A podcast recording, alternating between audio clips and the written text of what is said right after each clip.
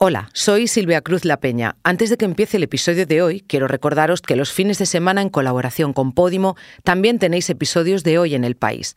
Mañana os ofrecemos un análisis de las tres noticias que han marcado la semana. ¿Y el domingo? Me acordaré siempre la imagen en los telediarios diciendo que un grupo de atletas españoles había preferido vender la defensa de España en la universidad por dinero. Entonces yo creo que fue la mayor humillación y la mayor mentira que se ha hecho en los últimos 50 años a un grupo de atletas que encima es un deporte que no da absolutamente ningún rendimiento económico, simplemente deportivo, eso fue para mí indignante. Carlos Arribas nos trae la historia de los nueve del Don Quijote, un grupo de atletas españoles a los que el franquismo arruinó sus carreras solo por pedir mejores condiciones para desarrollar su tarea. Ahora sí, os dejo con el episodio de hoy. El Partido Popular ganó las elecciones generales, pero no logró formar gobierno. Ahora arranca la legislatura con cambios importantes. Alberto Núñez Feijó ha remodelado su núcleo duro con sus colaboradores más cercanos. El PP tendrá una cúpula con 10 mujeres y 6 hombres. Se mantienen los moderados, pero su nuevo portavoz en el Congreso, Miguel Tellado, es conocido por su tono duro, una declaración de intenciones sobre la oposición que piensan liderar. Soy Ana Fuentes. Hoy en el país, baile de cargos en el PP, la estrategia detrás de los cambios.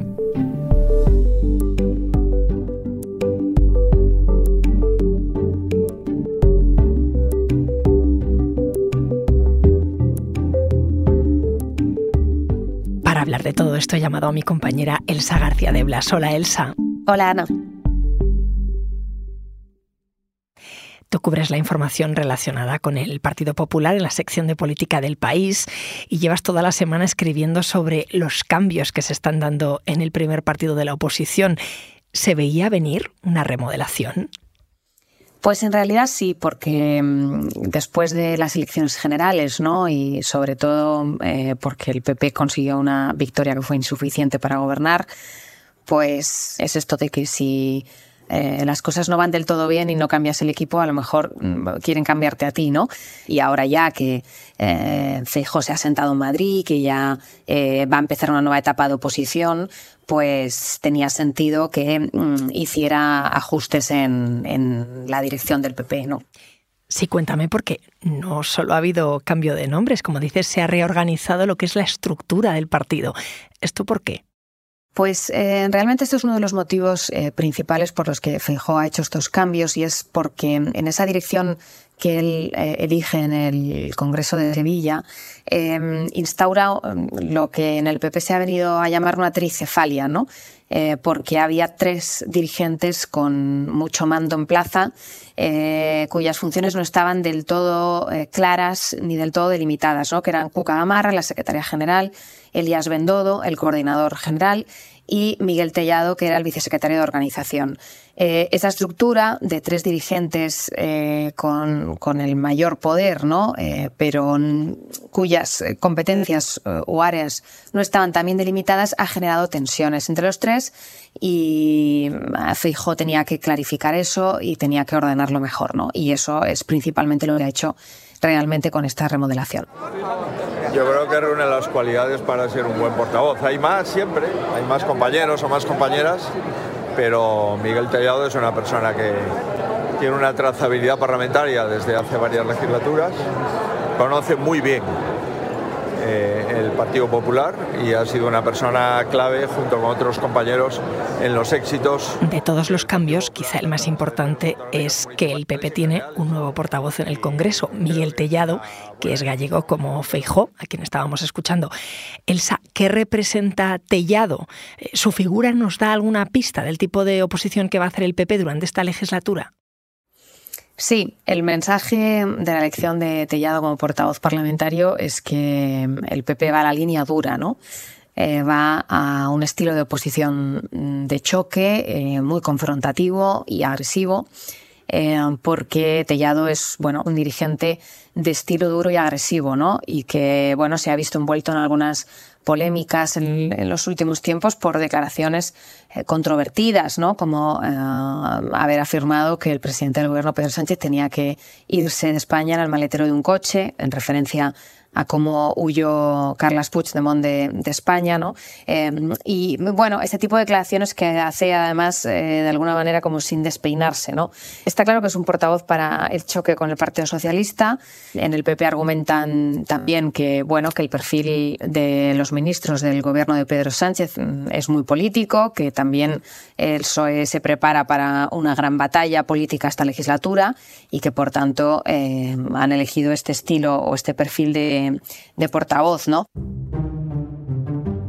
Tellado ha aterrizado en Madrid, en la política nacional, hace relativamente poco.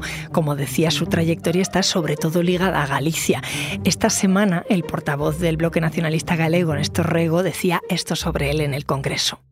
Conocemos perfectamente a Tellado. Esta fue su actuación durante mucho tiempo en el Parlamento de Galicia. Insulto, descalificación, el papel de mamporrero de la oposición. Así que le he pedido a nuestra compañera en Galicia, Sonia Vizoso, que nos contara más sobre Tellado en la política autonómica gallega.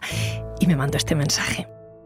Hola Ana, pues Miguel Tellado es un político con una carrera peculiar, un político de Ferrol que consiguió una cosa bastante extraña para quienes conocen y que van conociendo en España a Alberto Núñez Feijóo, que es formar parte de su círculo más estrecho, que es muy pequeño, en muy poco tiempo. Miguel Tellado nació en el año 1974, pero su carrera política no empezó para nada en la derecha. Él en la universidad eh, se movía en ambientes nacionalistas de izquierda y de hecho cuando terminó su carrera, que estudió ciencias políticas, eh, no se enfocó en el mundo de la política, sino primero empezó a trabajar en medios de comunicación locales y también en el ámbito del nacionalismo de izquierdas. De hecho, su primer trabajo fue en una radio de una emisora municipal de uno de los del bloque nacionalista galego más importantes, que es el Ayuntamiento de Fene, por cierto, el ayuntamiento en el que nació Yolanda Díaz. En ese ámbito se movió durante unos años, pero en el año 2003 su carrera política dio un giro y empezó a entrar en la órbita del Partido Popular también a través del periodismo, aunque él nunca fue un periodista periodista, más bien eh, trabajaba en medios locales y, en ellos no solo redactaba información, sino que también buscaba anunciantes. Era una mezcla entre publicidad e información. Él en el Partido Popular entra como jefe de prensa de un alcalde de Ferrol, Juan Juncal, pero empezó a hacer amistades dentro del Partido Popular y pasó muy poco tiempo para que se sentara ya en el Parlamento gallego y empezase a contactar con Alberto Núñez Feijóo. Fue en el año 2012. Era un diputado raso y, sin embargo, solo dos años después se convirtió en, en, portavoz del partido. Este ascenso tan rápido, quienes lo conocen lo atribuyen primero a un discurso muy duro, eso ya se está conociendo, y también a ciertas habilidades que empezó a demostrarle a Feijó eh, para manejar el partido interiormente. Él empezó a ser portavoz en el año 2014 del partido y demostró que realmente sus ataques furibundos a la oposición eran una de sus virtudes. De hecho, en el año 2021, en el Parlamento gallego, llegó a vincular al bloque nacionalista galego y en concreto a su líder, Ana Pontón, con el Comando Barcelona de ETA. E Arnaldo, feliz Navidad y recuerdos al Comando Barcelona. Eses son os seus socios. En el año 2016 ya vuelve a ascender un poco más en el partido de Feijó y el líder del PP lo nombra secretario general del partido. Fue un nombramiento sorpresa. Él, según cuentan sus compañeros, como secretario general, fue una figura con poco peso propio. Feijó siempre ha utilizado a Tellado eh, para poder combinar esas dos facetas que él sabe articular también que es cultivar su faceta de político con formas moderadas, con buen talante, y a la vez lanzar a alguno de sus colaboradores para atacar a la yugular a la oposición con formas que no casan para nada con esa imagen que él quiere alcanzar, que es la de político moderado. De hecho, eh, mientras Tellado lanzaba estas invectivas contra la oposición en Galicia, Feijó se paseaba por Madrid presumiendo de talante moderado, institucional y de buenas formas. Oye, esto que he escuchado estos días de que Tellado es un fontanero del partido, ¿eso qué es exactamente? Hmm. Pues los, los fontaneros en, política son los que se dedican sobre todo al trabajo orgánico, ¿no? A pactar en los territorios las direcciones, las, las listas, a solucionar todo tipo de problemas internos, ¿no? Eh, a eso estaba dedicado Tellado en esta última etapa en el PP Nacional como vicesecretario de organización y también hacía ese trabajo en Galicia cuando estaba con Feijó eh, como secretario general del PP de Galicia. Por eso ha sorprendido en parte al partido que ahora Feijó lo haya situado en un trabajo que es todo lo contrario, ¿no? que es la eh, hacia afuera, el trabajo de portavocía que va a ser clave en esta legislatura creo que Pedro Sánchez se ha convertido en un auténtico antisistema y que Pedro Sánchez se ha convertido en una amenaza real para la democracia de nuestro país. Este que escuchamos es Miguel Tellado hace unos días hablando sobre Sánchez, diciendo que el presidente del gobierno es un peligro para la democracia.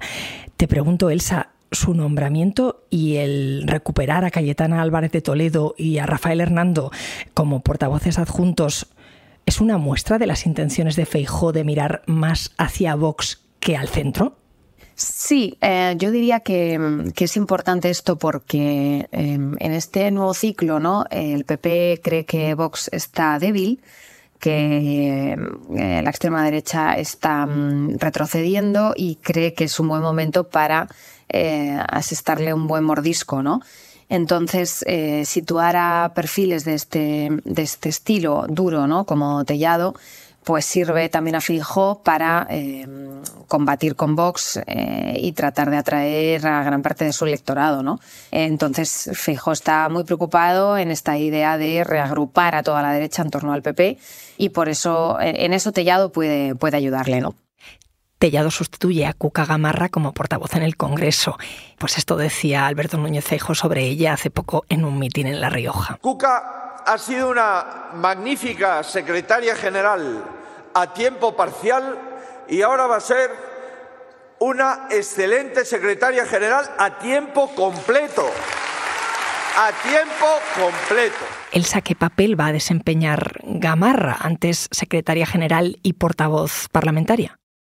Pues Gamarra va a seguir siendo secretaria general, ahora a tiempo completo, porque pierde la portavocía del Congreso. Y es cierto también que Feijóo ha hecho un movimiento curioso, ¿no? Porque Cuca Gamarra, que estaba en la portavocía del, Congreso y lleva, lleva años de experiencia parlamentaria, la ha situado ahora en el trabajo orgánico y, sin embargo, Miguel Tellado, ¿no? Del que hablábamos ahora, eh, que estaba en el trabajo orgánico, pues lo ha movido al Parlamento. O sea, ha hecho ahí un intercambio de, de piezas Ahora me sigues contando, Elsa.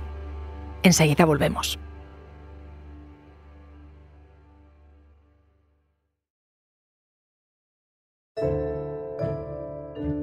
Estábamos charlando sobre el cambio de piezas en el Partido Popular de los últimos días.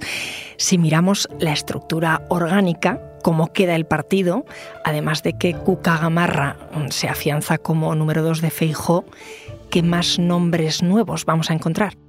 Pues, em, a ver, Feijo ha eh, movido sobre todo fichas ¿no? en los puestos más relevantes, es decir, entre eh, los dirigentes que ya estaban en el comité de dirección, eh, ha movido algunos en los puestos más relevantes. ¿no? Y ahí es el caso, por ejemplo, de, Carmen Fúnez, que era la vicesecretaria de Asuntos Sociales y que ahora pasa a ser la vicesecretaria de organización, que este es un puesto muy importante, este es que ocupaba Tellado antes de ser nombrado ahora portavoz parlamentario, y Funes, que realmente lleva toda la vida en el PP, era un perfil eh, bueno, pues más desconocido para la opinión pública, pero, pero como digo, lleva toda la vida en el PP, de hecho presidió las nuevas generaciones del partido a, nivel nacional, ha sido eh, senadora mucho tiempo. Ella eh, se significó solo en las primarias entre Pablo Casado y Soraya Sánchez de Santa María apoyando a, Santa María y Santa María la, la, incluyó en la hipotética dirección del PP que ya hubiera montado si hubiera ganado las primarias, ¿no? que luego ganó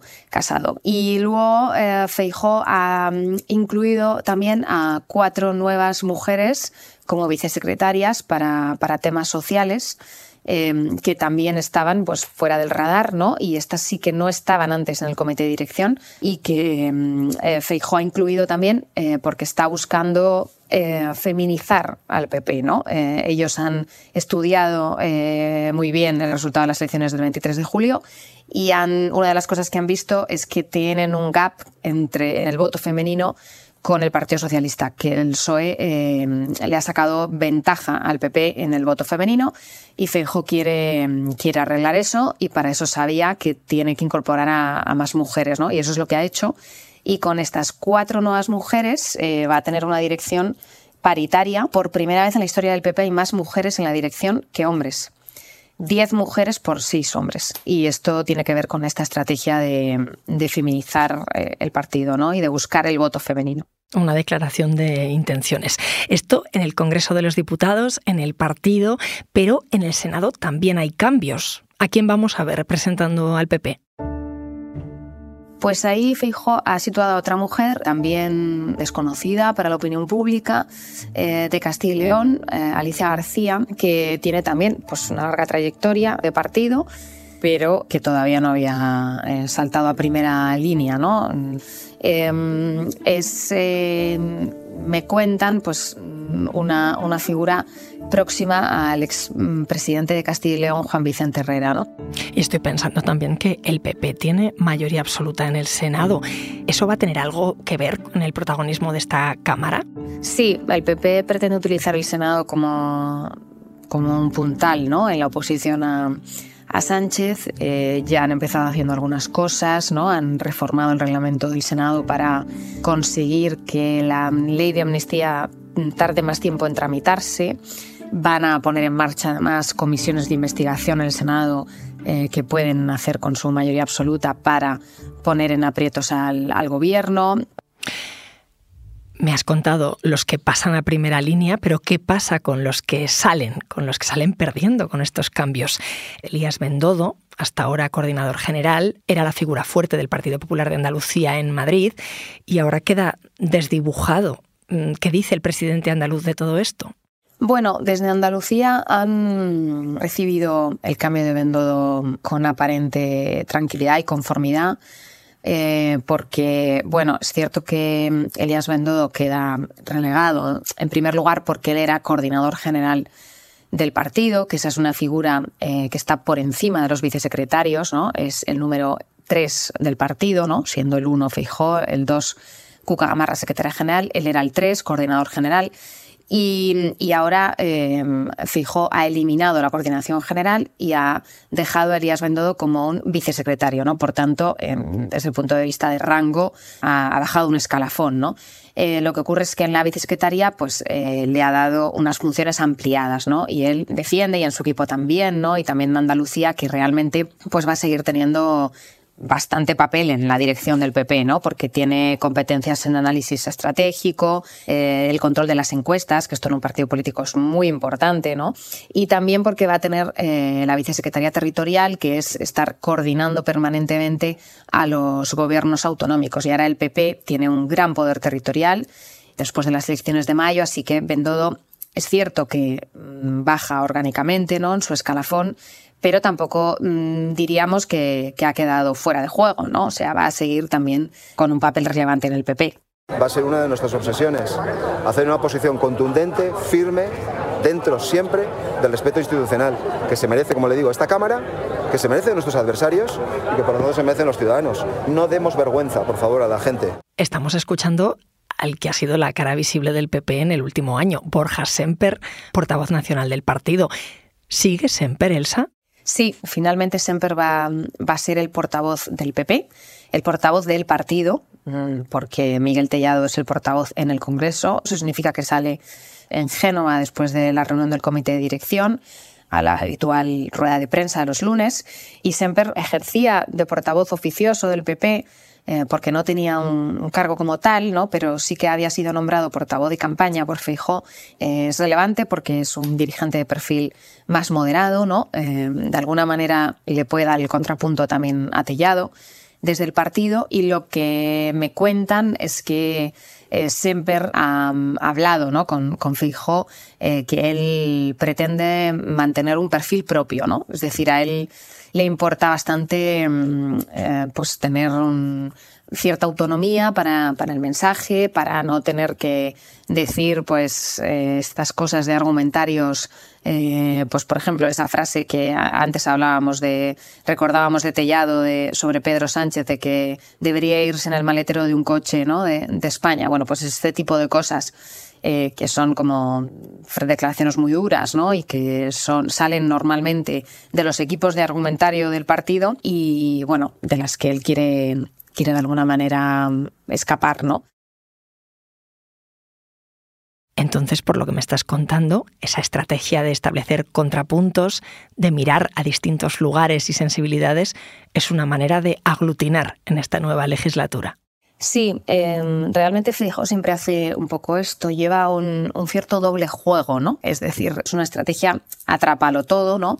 Que, mira desde el centro derecha hasta la extrema derecha, ¿no? Em, esto le lleva muchas veces a, a contradicciones, ¿no? Y a que no quede claro cuál es la línea definida estratégica del, PP, ¿no? Eh, o al menos que nos queda tan clara desde fuera, ¿no? Pero, pero desde luego el intento eh, es este de, mirar a todas partes, ¿no? Elsa, gracias. Gracias a ti, Ana.